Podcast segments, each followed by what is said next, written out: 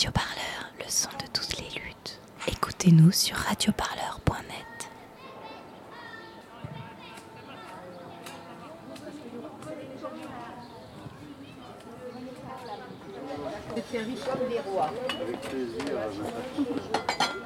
L'annonce de la réouverture des terrasses le 2 juin 2020 s'est accompagnée de celle de nombreux cafés associatifs. Un soulagement pour les gérants comme pour les usagers, mais aussi l'occasion de faire le point sur cette crise et ses conséquences sur le milieu associatif. C'est comme une renaissance. Voilà, la vie va reprendre petit à petit, euh, le moulin à café va revenir petit à petit, donc ma vie va redevenir normale petit à petit. Alors, euh, je m'appelle Thomas, je suis le responsable du café associatif Pernetti, dit le Moulin à Café. Café associatif qui existe depuis euh, près de 15 ans euh, dans le 14e arrondissement. Le confinement a été très difficile parce qu'en fait, on a, au-delà de la restauration, c'est surtout le café du lien social. Euh, et cette solitude forcée a été très difficile à gérer pour, euh, pour les équipes et pour les, les personnes qui suivent le moulin à café euh, et qui viennent au moulin à café tous- les jours. Donc, euh, donc nous, on a essayé euh, pendant tout le confinement de, prendre soin de- des plus fragiles, des plus isolés. Euh, déjà en les mettant en lien avec la mairie pour qu'ils puissent bénéficier des repas. Et aussi avec des, newsletters ou des, des chaînes euh, d'appels téléphoniques en fait pour, pour veiller à ce que ce qu'ils ne soient pas autant isolés qu'ils le sont déjà. Ça a mis à mal un peu no- notre, notre modèle économique. Euh, au-delà de l'aspect social effectivement du café associatif, mais euh, l'aspect économique puisque nous on repose principalement sur la, sur la restauration. Donc euh, là pendant trois mois c'était assez compliqué, sachant que les charges restaient les mêmes et, les cinq salaires à payer aussi. Donc, donc ça c'était compliqué, mais, mais bon, on fait aller.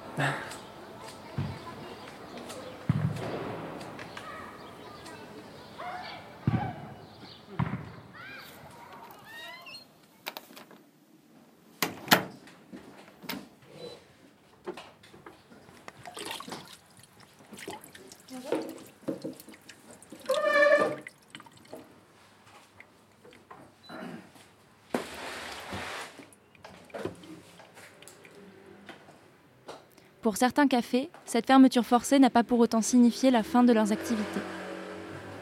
Je me présente Robin. Je suis employé dans le troisième café.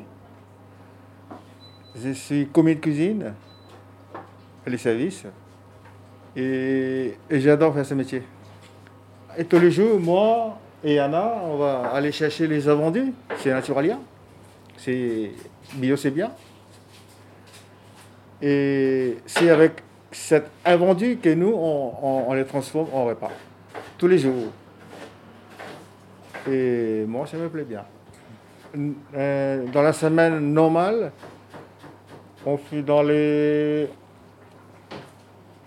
une vingtaine de couvercles, 25 couvercles. Mais pendant le confinement, on a distribué 110 repas. Ça, c'est un record. Et pour préparer 110 repas, on n'était pas nombreux. Pendant les confinements, les gens ne venaient pas. On est que à deux. La cuisinière et moi les commis. Après, il y avait le responsable, Daniel, qui venait tous les jours. Il nous donnait un coup de main. Et il y en a aussi quelques-uns qui arrivent de bénévoles. Mais nous, on n'attend personne. Parce que si on attendre les gens qui viennent donner un coup de main, on ne va pas s'en sortir. Alors, on vient tôt, on prépare les repas. On fait 80, on fait 90. Voilà. Mais comme on a fait deux mois de, presque deux mois de confinement, mais notre stock, ça commence à épuiser. Et, vo- et vous voyez, même les invendus, ce qu'on a ramené, on a terminé. Notre stock ici, tout a terminé. On est à quatre salariés. Et c'est, difficile la fin du mois, hein, quand il n'y a pas d'argent qui arrive dans la caisse. Anne Zambert, gérante du troisième café dans le Marais. On a continué nos, activités, on a fait de la distribution, on a fait de la vente à emporter et on a surtout fait de la distribution de repas chauds gratuits pour euh, les personnes les plus défavorisées qui souffraient du confinement. Donc la seule différence par rapport à avant le confinement, c'est que toutes nos activités habituelles, euh, nos ateliers, nos, concerts, nos expositions, euh, les repas dans, la salle se sont arrêtés, mais on n'a jamais euh, cessé complètement euh, de fonctionner. On avait déjà une activité de solidarité à travers ce qu'on appelle les repas suspendus, les cafés suspendus, c'est-à-dire des repas euh, offerts par, par les adhérents de l'association et financés aussi par l'association aux plus démunis. Donc mais, mais c'était marginal par rapport aux repas qui, qui étaient euh, achetés par les adhérents. Ça représentait à peu près euh, entre 6 et 12 repas par jour. Et là, c'était 100 repas par jour.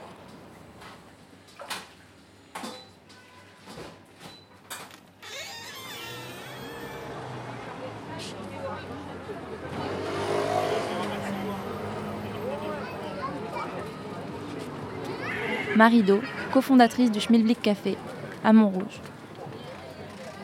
Moi j'ai maintenu le travail de cours parce que je suis orthophoniste en retraite, mais tout ce qui est langage m'intéresse et donc j'ai mis en place depuis trois ans des cours de FLE, français langues étrangères, et il y avait trois groupes avant le confinement, mais j'ai suivi notamment deux jeunes migrants à distance et par téléphone. Donc je faisais des cours de français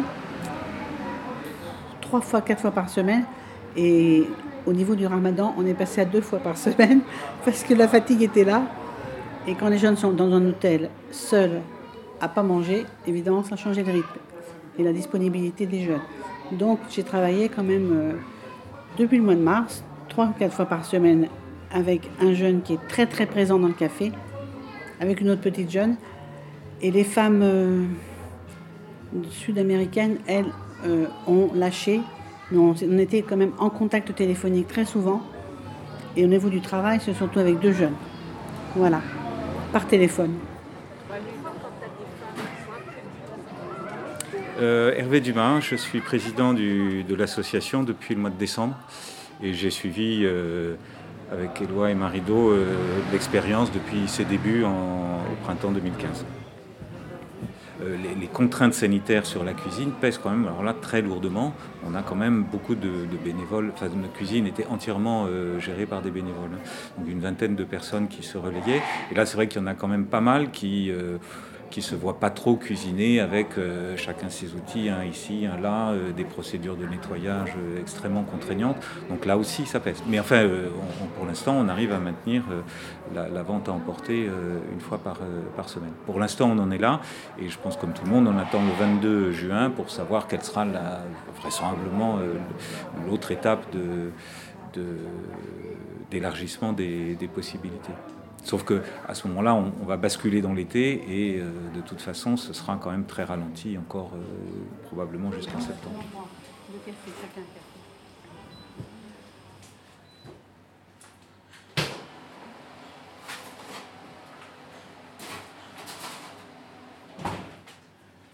On a été sollicité, vu la fermeture du Café on a été sollicité par la brigade euh, de la solidarité Paris Sud pour occuper euh, le lieu et pouvoir euh, recueillir tous les dons euh, alimentaires et des produits d'hygiène aussi. Donc, voilà, ça on l'a fait avec plaisir, c'est en cohérence avec nos valeurs en plus, donc c'est tout naturellement qu'on a dit oui. Cette solitude et cette, cette, crise qui nous a poussé à nous isoler en fait a renforcé je pense le besoin de, de lien social, de convivialité, de, de se retrouver. Nous, bah, on, espère rester en lien avec la brigade euh, de solidarité et euh, on va renforcer aussi no, no, no, notre vigilance sur, les, plus isolés, euh, mettre en lien les personnes fragiles avec les associations qui peuvent les aider si euh, ils ont besoin de repas ou, de, produits d'hygiène en plus. on va continuer aussi nos actions avec le carillon pour, pour les, les personnes sans abri. On a voilà, on ne compte pas s'arrêter là de toute façon. Euh, et on espère que ce qui a été euh, initié euh, chez, chez, les uns et les autres va se concrétiser en fait et que les gens vont vraiment s'impliquer par la suite et que le monde de demain dont ils parlaient volontiers sur les réseaux sociaux ou autres se fera vraiment en fait et, et qu'on ne revienne pas à un monde d'avant plus plus quoi.